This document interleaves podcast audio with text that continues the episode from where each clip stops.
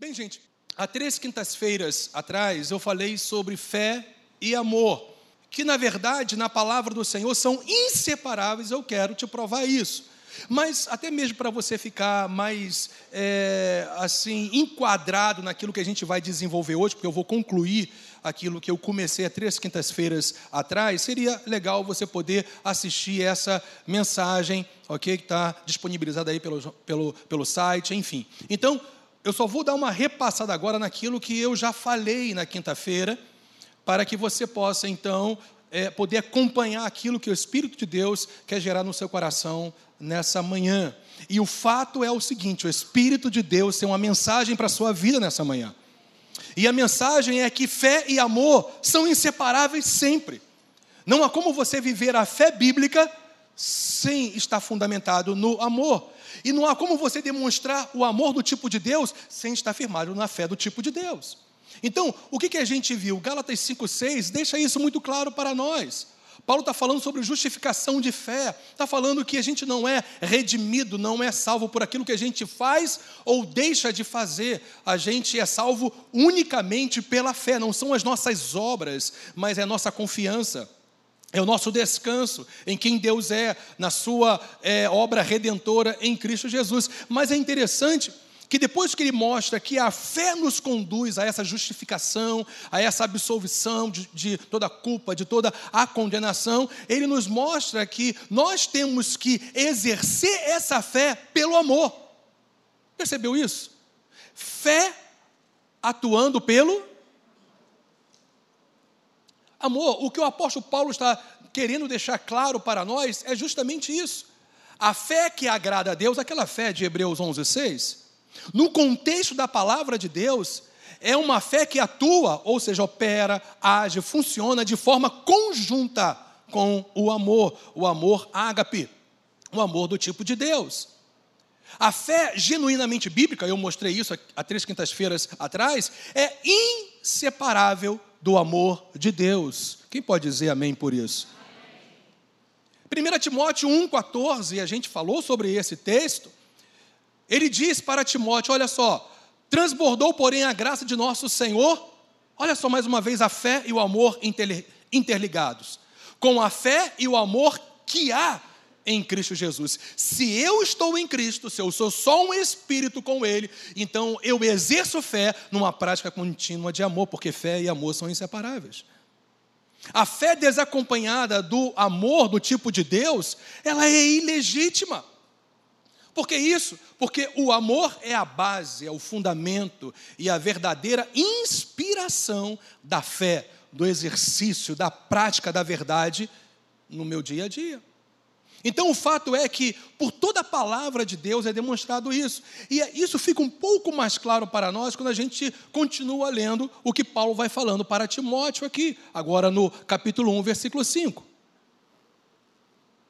Ele está dizendo assim: olha, Timóteo, tudo aquilo que eu estou falando, orientando a você, tem um propósito, visa um propósito, que é ao amor. Que as pessoas demonstrem, transbordem amor que procede de um coração que é, gente, puro, mas o que? De uma consciência boa e de fé sem hipocrisia. Mais uma vez a gente vê essa interrelação entre o amor do tipo de Deus, o amor demonstrado, praticado, evidentemente com uma fé sem hipocrisia. E eu até chamaria, como a gente já falou antes, de uma fé ilegítima, porque uma fé que não atua pelo amor, ela não é a fé do tipo de Deus.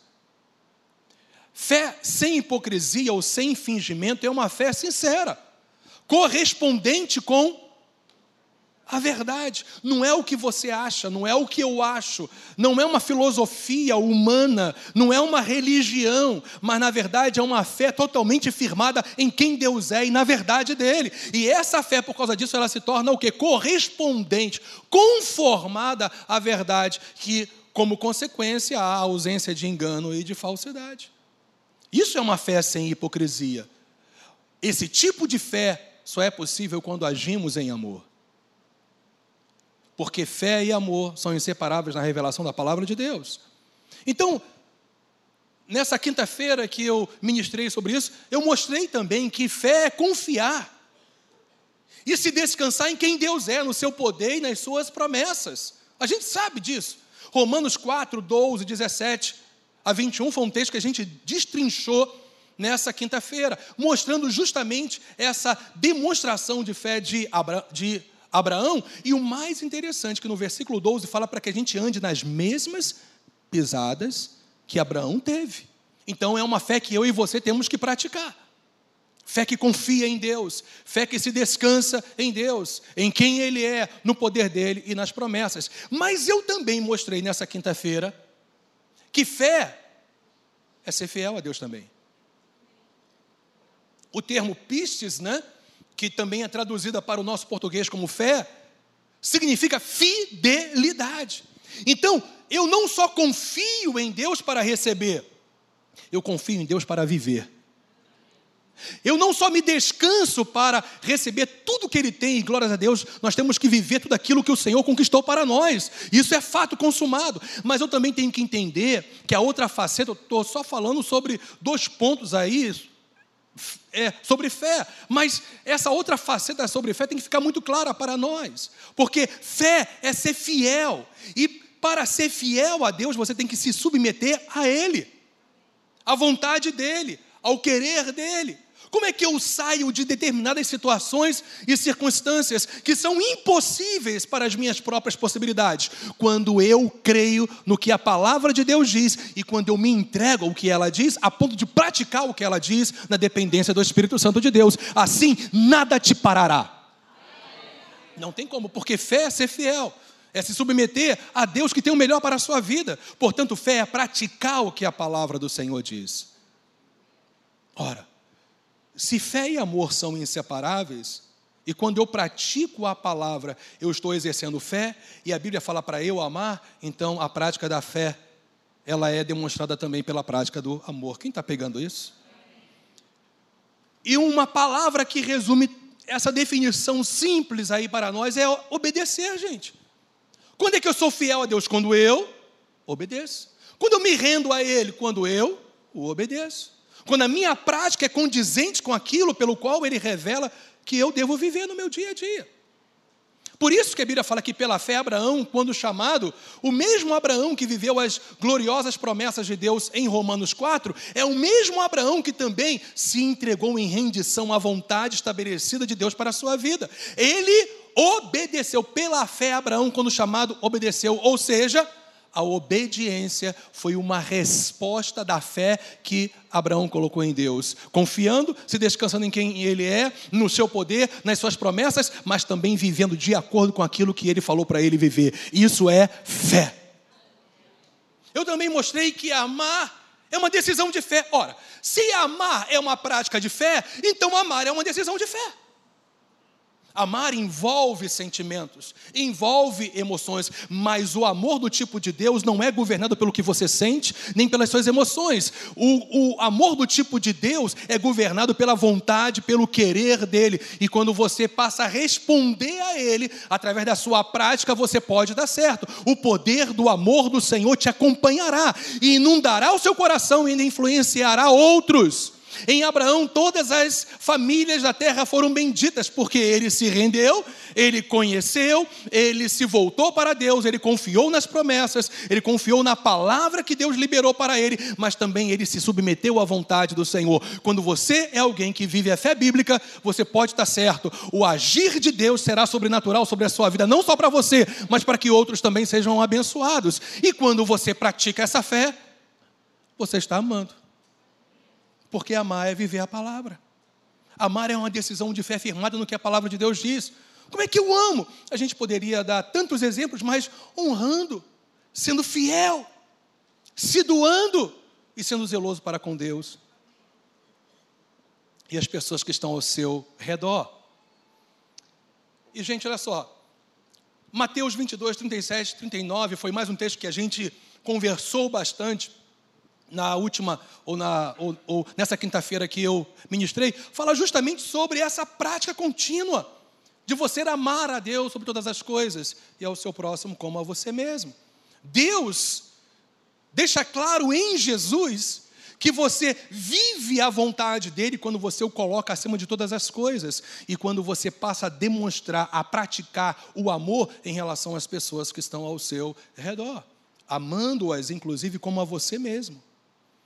E isso fala de uma prática firmada na fé, gente. Olha só, Romanos 13, 8 a 10, que a gente conversou também sobre esse texto. A ninguém fiqueis devendo coisa alguma, exceto o amor com que vos ameis uns aos outros, pois quem ama o próximo tem cumprido a lei. Uma outra leitura que fala a mesma coisa é: tem vivido o que a palavra de Deus diz. Percebe isso?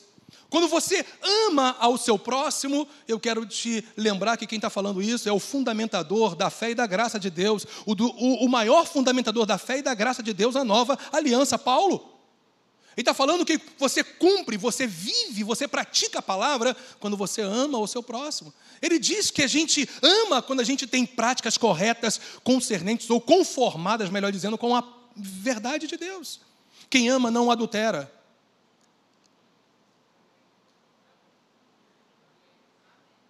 Quem ama não mata. Quem ama não furta.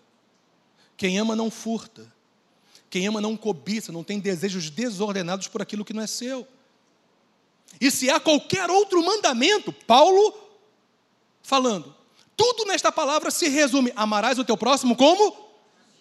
Vivendo na prática da fé, você vai estar demonstrando o que é amor. E o que Deus estabelece na Sua palavra é isso, para nós hoje também. Quando nós temos uma vida conformada com aquilo que Ele diz, nós estamos, em relação às pessoas, praticando o amor.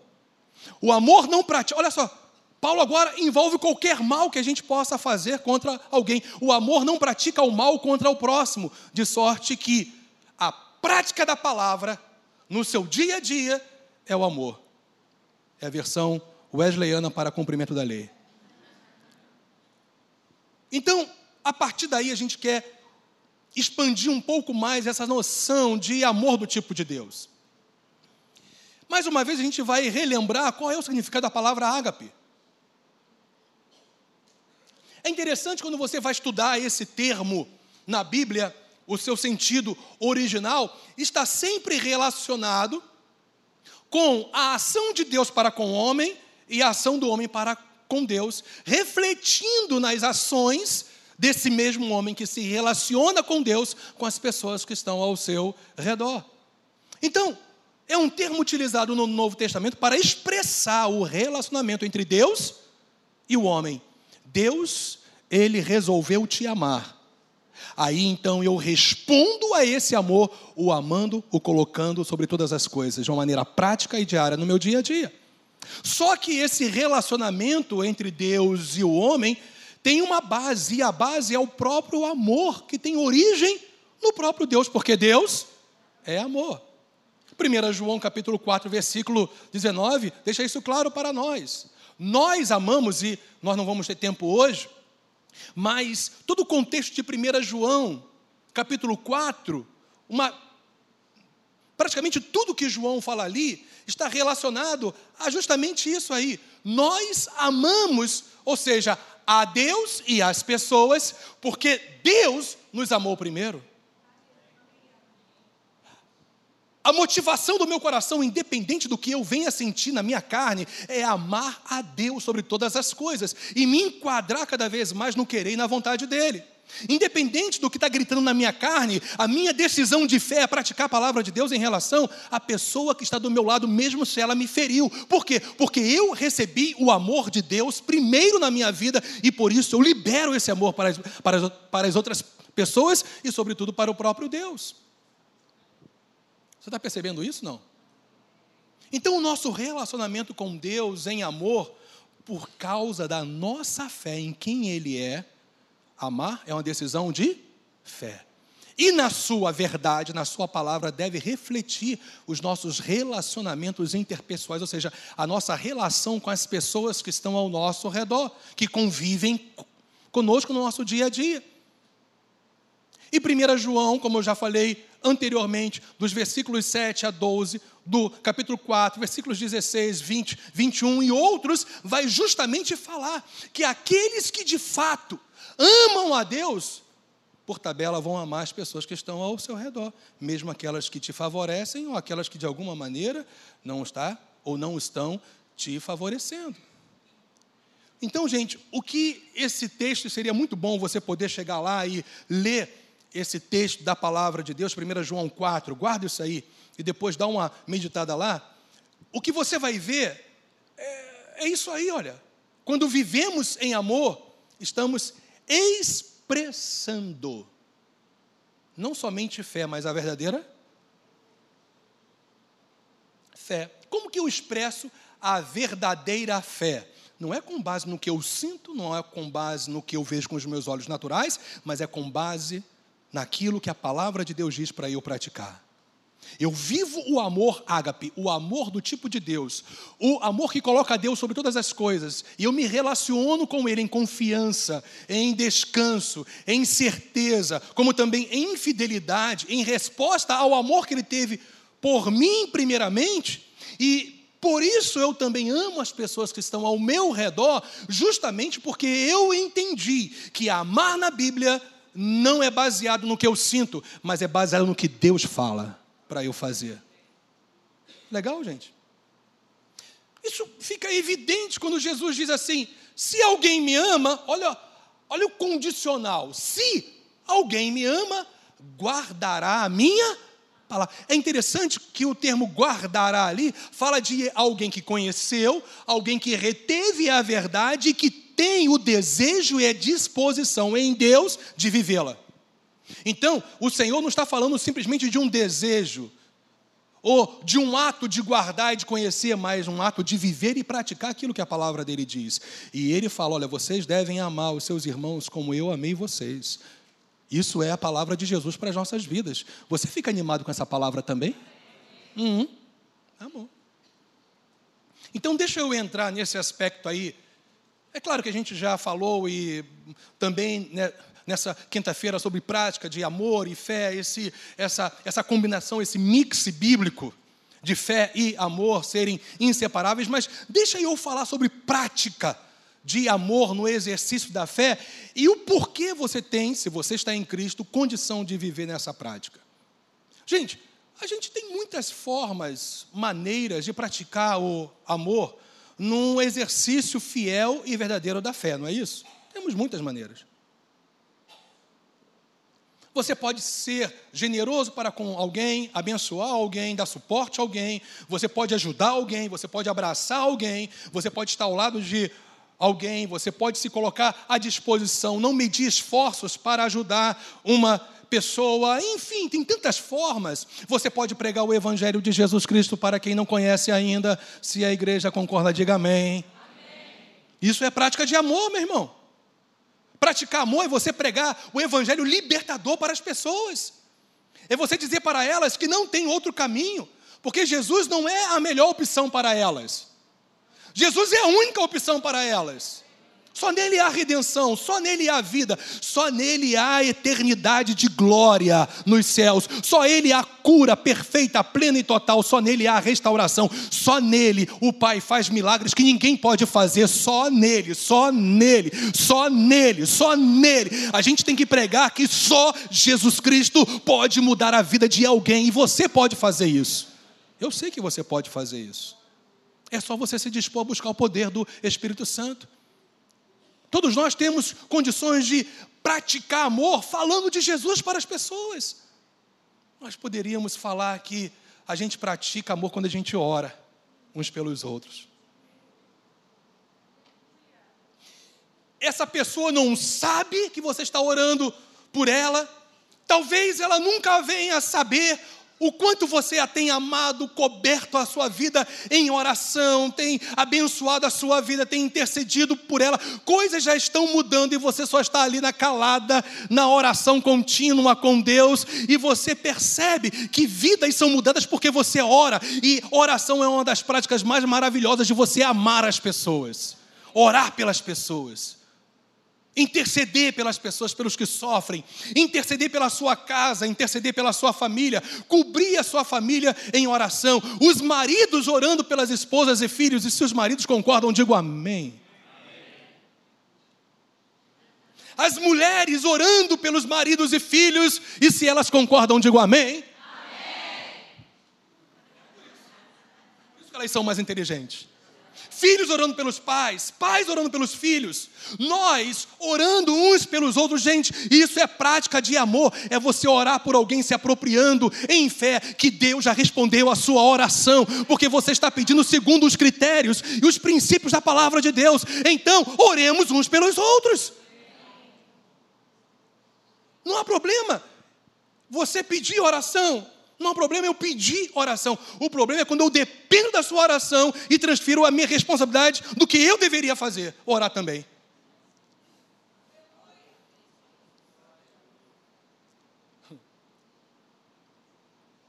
Tem pessoas que são catedráticas em transferir responsabilidades.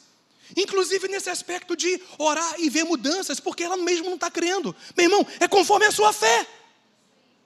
Você não pode vir a nós e falar, ora por mim, e ponto final. Você tem que ter vida de oração. Aí eu entro em concordância com a sua fé e o milagre acontece.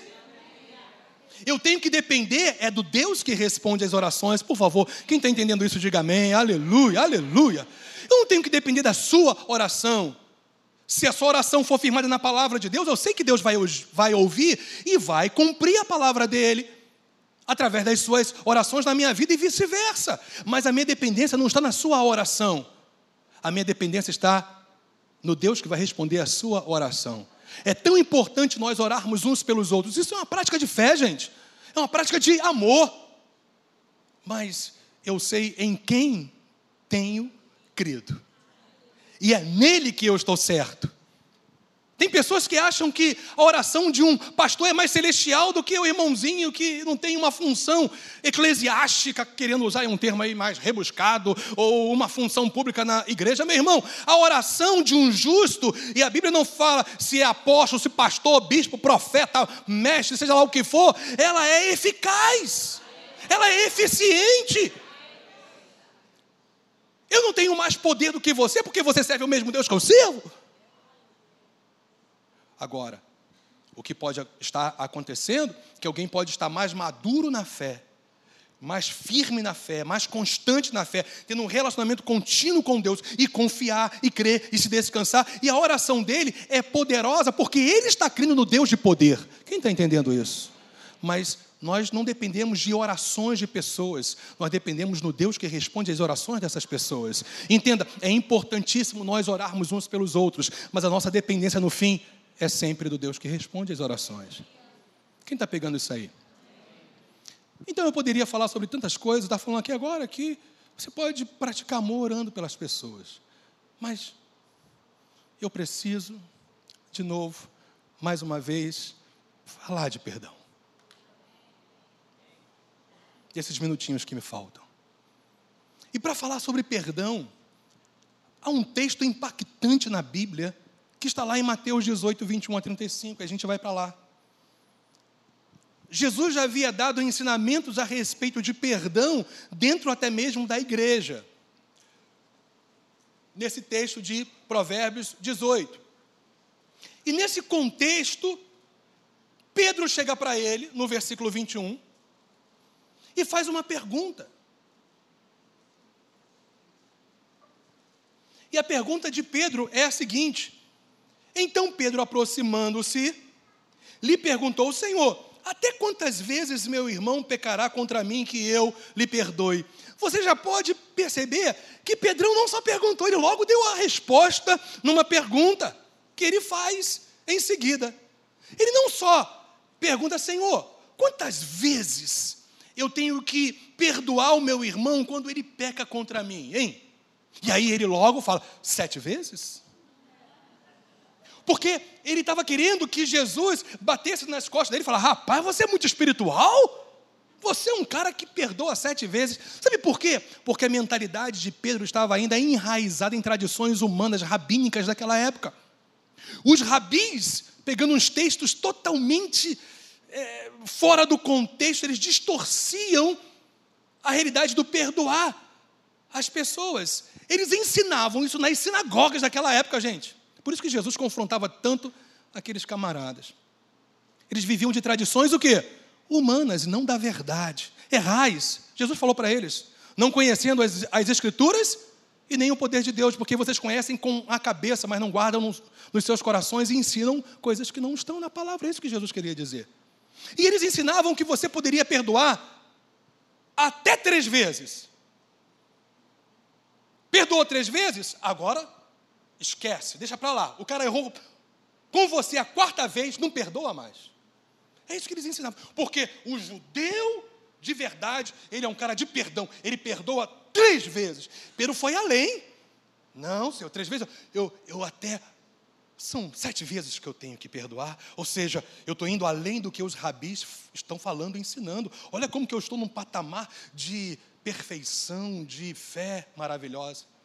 Qual a resposta de Jesus ao Pedrão, hein? Não te digo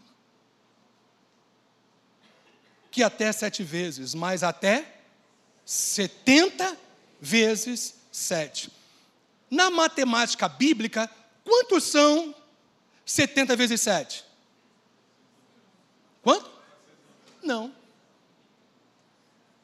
Na matemática bíblia, bíblica, 70 vezes 7 não são 490 vezes. Jesus está se utilizando de uma coisa que os mestres, inclusive, faziam muito, uma discrepância entre um ensinamento, mostrando um outro verdadeiro, mas numa situação muito mais distante. 490 vezes para alguém que só perdoa três é realmente um negócio. Sete, o que, que é isso, camarada? Mas Jesus está falando o seguinte aqui, olha, nessa discrepância, a gente vai ver que a parábola dele agora, ela flui com base nisso, nessa discrepância entre pouco e muito. Porque o que ele está querendo dizer aqui não são quantas vezes, mas que você tem proporcionalmente a três, sete, perdoar sempre. Na matemática bíblia, bíblica, você tem o dever em fé, eu falei o dever em Fé não é um dever, uma obrigação é, religiosa, é porque você crê na palavra. Você perdoa sempre. Você perdoa sempre. Você perdoa sempre. Você perdoa sempre. Você perdoa sempre. E aí Jesus vai, no versículo 23, ele vem e inicia essa parábola com um por isso. Ele está interligando, ele está ligando totalmente o que ele vai ensinar agora com aquilo que ele respondeu para Pedro. Por isso, o reino dos céus, ó, o governo de Deus, é semelhante. É semelhante a quê? A um rei que resolveu ajustar contas com seus súditos, com seus servos. E passando a fazê-lo, trouxeram-lhe um que lhe devia quanto, gente? Dez mil talentos. Talento aqui não é a capacidade de fazer alguma coisa, mas era uma medida naquela época que as pessoas comercializavam objetos, talento, ou pagavam dívida, ou enfim, compravam algo. Então, 10 mil talentos poderia ser uma medida que era realizada com prata ou com ouro. Então, são 10 mil pesos, talentos de prata ou de ouro. Os historiadores, os estudiosos, eles dizem que se a gente fosse fazer um equivalente a hoje, 10 mil talentos, essa medida que era feita em prata, ela estaria valendo em torno hoje de 15 milhões de dólares. Se fosse prata. Se fosse ouro, essa equivalência ia para 150 milhões de dólares. O cara estava falido, sem dinheiro, sem condições de pagar uma dívida, sem um tostão no bolso como eu, não tinha nada, e ele devia ser numa equivalência atual, ou se fosse prata, ouro, 15 ou 150 milhões de dólares. É assim que Jesus começa a parábola dele. Vamos continuar? Versículo 25: Não tendo ele, ou seja, o servo devedor, o súdito devedor, Porém, com que pagar, ordenou o Senhor que fosse vendido ele, a mulher, os filhos e tudo quanto possuía, e que a dívida fosse o quê? Ou parte da dívida fosse paga. Era uma cultura daquela época. Que os governadores, os reis de territórios quando alguém devia alguma coisa para eles. No Velho Testamento a gente tem até alguns exemplos sobre isso, que eles mandavam vender a família inteira. Jesus já está começando a mostrar algo aqui. Quando você não tem um espírito de perdão, não só você é atingido, a sua família também. Quando você guarda amargura, quando você fica escravizado, a gente vai ver que o fator aqui é perdão. Com amargura, rancor, ódio de alguém, nunca só você é prejudicado, as pessoas que estão ao seu redor também. E muitas vezes, se um familiar não estiver muito firme na fé, não conhecer os conceitos claros da palavra de Deus, eles podem entrar na mesma escravidão do que alguém que não perdoa, como reflexo ou consequência do coração dessa pessoa que não perdoa. Filhos, por exemplo, seguindo os passos dos pais, ou pessoas que você ou alguém pode influenciar por não perdoar. Jesus está começando a nos mostrar um caminho aqui perigoso. Então, versículo 26. O servo prostrando-se, reverente, rogou. O servo devedor, hein? Ser paciente comigo e tudo te pagarei. Ó. E o senhor daquele servo, compadecendo-se, mandou-o embora. E o que, gente? E perdoou a dívida. Mas o versículo 28 vai falar do coração desse servo que foi perdoado. Saindo, porém, aquele servo encontrou um dos seus conservos, alguém que era súdito do rei como ele, ok? Que lhe devia quanto, gente? Escuta agora a discrepância de valores. Se 15, ou melhor, se 10 mil talentos pode ser equivalente aproximadamente a 15 milhões de dólares quando o peso é prata, se 10 mil talentos for pesado em ouro, pode valer o equivalente a 150 milhões de dólares. 100 denários aqui, o equivalente são 15 dólares.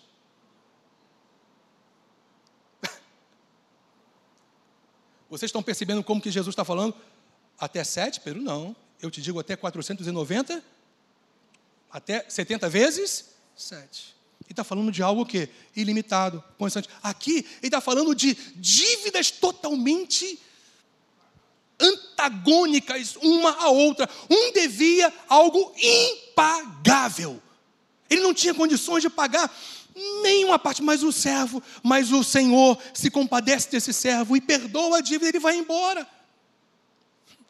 Eu quero te dizer que a dívida que Jesus pagou por você na cruz do Calvário também é impagável. Por isso que eu e você temos o dever em fé de perdoar todos que se levantam contra nós de alguma maneira consciente ou não. Porque o valor que Deus te deu foi ilimitado, então valorize as pessoas que estão ao seu redor também, as perdoando por causa do amor de Deus que já foi derramado no seu coração pelo Espírito Santo de Deus. Você percebe que Jesus está ensinando aqui para mim e para você? Porque fé sem amor, gente, é ilegítimo. Porque fé e amor são inseparáveis. E quem vive a fé bíblica perdoa sempre. Eu vou repetir: quem vive a fé bíblica perdoa sempre. Eu vou repetir pela terceira vez: quem vive a fé bíblica perdoa sempre. Mas, pastor, eu não posso, mas o poder do Espírito Santo que está em você pode te levar a viver isso, porque em Cristo nós podemos tudo, porque Ele nos fortalece pelo seu Espírito Santo. Mas você tem que nascer de novo, meu filho. Nasceu de novo? Você vai ver lá em 1 João capítulo 4. Se você nasceu de Deus, você pode amar a Deus e as pessoas que estão ao seu redor.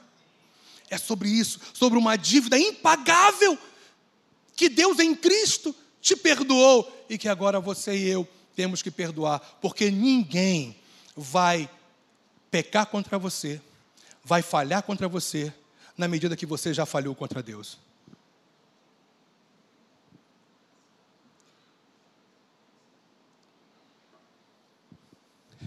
Desde que você se tornou uma pessoa consciente, você erra e você falha. Jesus te purificou de todo o pecado. Depois que você se converte, eu e você, estamos no mesmo time, a gente infelizmente continua tendo algumas falhas, imperfeições em nossas vidas, que à medida que a gente vai sendo transformado, Deus vai nos ajustando, mas a gente tem imperfeições. Mas eu quero te dizer que em Cristo o Senhor também já te perdoou. Quando há um verdadeiro arrependimento seu e se volta para Ele, a provisão do sangue de Jesus continua ilimitada para a sua vida. Como eu não vou perdoar alguém que me fez algo mal? três, sete, ou seja lá quantas vezes, eu vou perdoar porque Deus já me perdoou em Cristo Jesus. Você está percebendo o que Jesus está falando aqui? E indo para o final.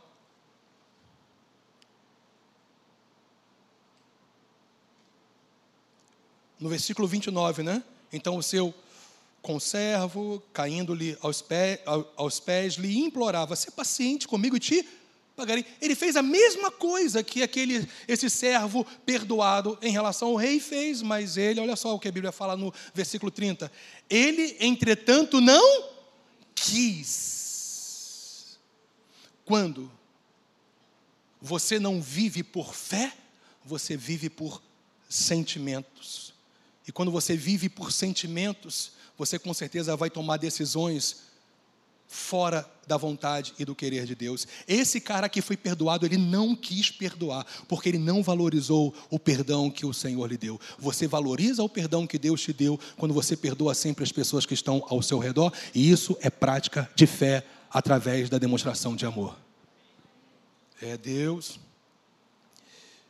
Versículo 30. Antes, indo-se, o lançou na prisão até que saudasse a dívida. Vendo os seus companheiros, aí já um outro grupo vem, o que se havia passado Jesus continua. Entristeceram-se muito e foram relatar ao seu senhor tudo o que acontecera. Então o seu senhor, chamando-o, lhe disse: Servo malvado, perdoei-te aquela dívida toda porque me suplicaste. Ó, oh, não devias tu, não se trata de sentir, de fazer. Não devias tu igualmente compadecer-te do teu conservo, como também eu me compadeci de ti? E indignando-se, o seu senhor o entregou aos verdugos. Verdugos aqui eram torturadores. Escuta, em vida, quem vive no rancor, no ódio, na amargura, vai experimentar torturas sem fim na alma, no coração e muitas das vezes até no corpo, ainda vai fazer com que outras pessoas sejam atingidas. Em nome de Jesus, que essa manhã seja libertadora para você e você saia daqui cheio dessa graça revelada de Deus para você, de viver o que a palavra diz para você viver, de forma incondicional. Porque Deus te amou de forma incondicional. Como que eu vou amar a Deus que eu não vejo se eu não amo os meus irmãos que eu vejo? Ah lá, 1 João 4. E como que eu amo meu irmão? As pessoas que estão ao meu redor, perdoando quando ele falha comigo.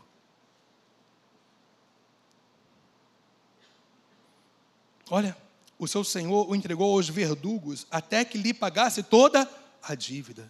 Tem pessoas que vivem torturas terríveis em vida aqui na terra, e tem pessoas que vão viver torturas terríveis na eternidade porque não confiaram no poder de quem Deus é, amor, e nem na verdade que tem que ser praticada. Quem está pegando isso? Meu irmão, libera o seu coração hoje pelo poder do sangue de Jesus.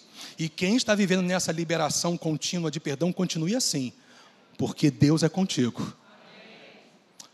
Gente, quando nós perdoamos alguém, nem sempre, nem sempre, por conta de algumas circunstâncias, nós vamos continuar do lado dessa pessoa.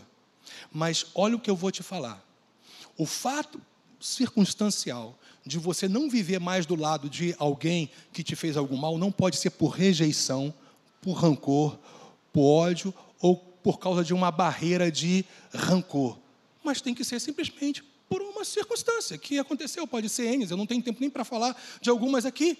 Mas, independente de você estar do lado dessa pessoa, ou não, o teu coração tem que perdoar sempre. Não guardar nada, porque isso faz mal para você e ainda atinge até pessoas que você ama. E finalmente a Bíblia fala: assim também meu Pai Celeste vos fará, se do íntimo não perdoardes, cada um o seu irmão. O resumão de Mateus 18, 21 a 35 é esse: o perdão que Deus nos concede em Cristo. Sempre será infinitamente maior do que o perdão que oferecemos às pessoas. Então, libera o teu coração. Te prejudicaram, te caluniaram, fizeram mal. Eu lembro que uma certa vez eu estava assim pregando lá na igreja que eu pastoreava, a Igreja Batista, Nova Filadélfia. E estava pregando E aí chegou uma mulher do lado da minha sogra. E ela não sabia que ela era minha sogra. Mas ela olhou para mim pregando, a minha sogra, claro, depois disso, falou assim: Sabe aquele rapaz ali pregando a Bíblia? Aí a minha sogra, sei. Você não sabe da maior. Aí a minha sogra chegou e, sim, o que que. Aí ela falou: ele bate na mulher. A senhora nem sabe. Foi assim, não foi, amor? Bate.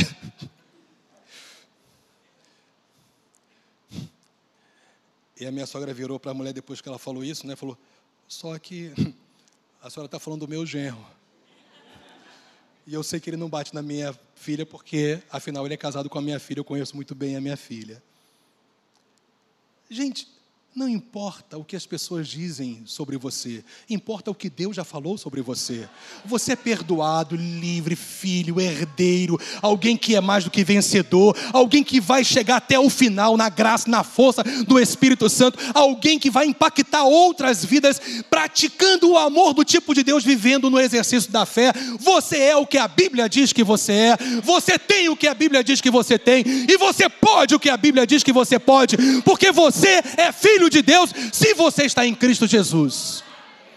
Então, alguém uma vez, um sábio pastor, pastorzão, falou assim: Olha, eu não tenho problema com esse negócio que as pessoas falam sobre mim. O que eu quero é fazê-las felizes. Se elas ficam felizes falando mal de mim, tudo bem. Vamos ficar de pé, gente.